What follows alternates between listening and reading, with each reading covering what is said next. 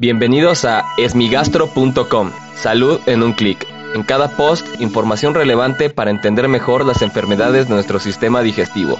Bienvenidos. Hola, ¿qué tal? Soy Norberto Chávez y les doy la bienvenida a esmigastro.com. En este podcast daré respuesta a las dudas que tienen sobre las enfermedades del aparato digestivo.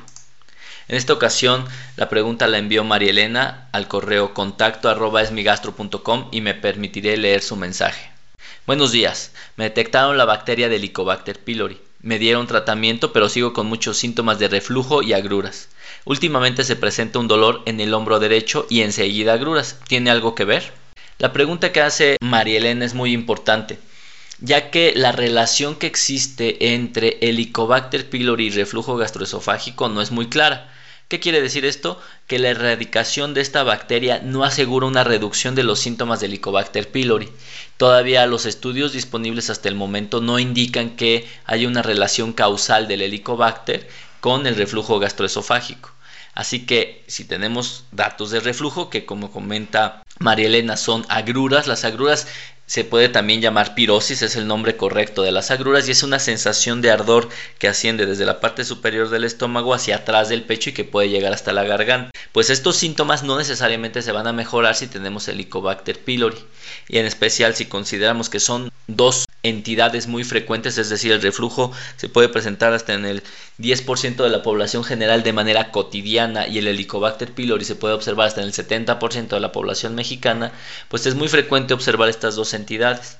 Por ende, hay que tener mucho cuidado y no sobretratar a los pacientes o no tratar de erradicar el Helicobacter pylori. Ahora bien, algo que también deberíamos saber es si se quitó el Helicobacter pylori, ya que la bacteria, como sabemos, es bastante resistente y si bien es cierto que los tratamientos actuales tienen una tasa de eficacia de entre el 70 al 90%, pues debemos de saber si realmente se quitó esta bacteria y esto es a través de múltiples estrategias de diagnóstico que pueden incluir una endoscopía, una prueba de aliento una prueba de materia fecal lo que no les recomiendo es una prueba de sangre ya que esta no indica la erradicación de la bacteria.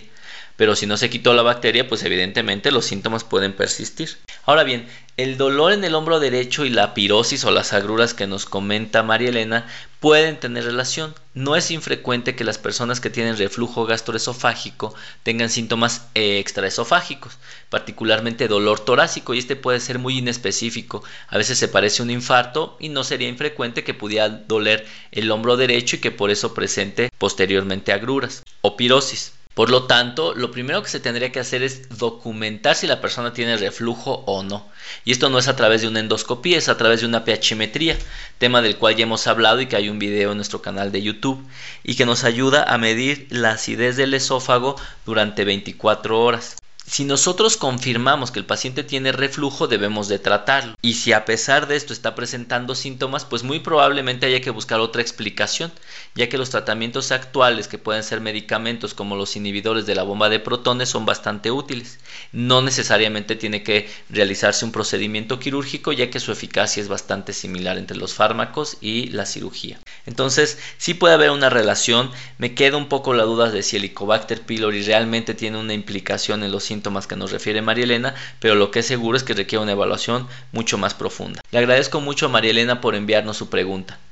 Si tienes alguna duda te invito a que escuche los episodios previos y si aún tienes algo que no te haya quedado claro, en el sitio web esmigastro.com encuentras el formulario a través del cual puedes enviarnos tu pregunta y si quieres participar en el podcast solo marca el 55 41 69 11 04 y podrás grabar tu mensaje al cual yo daré respuesta. Gracias por haber escuchado este post. Si la información les fue útil, compártanla.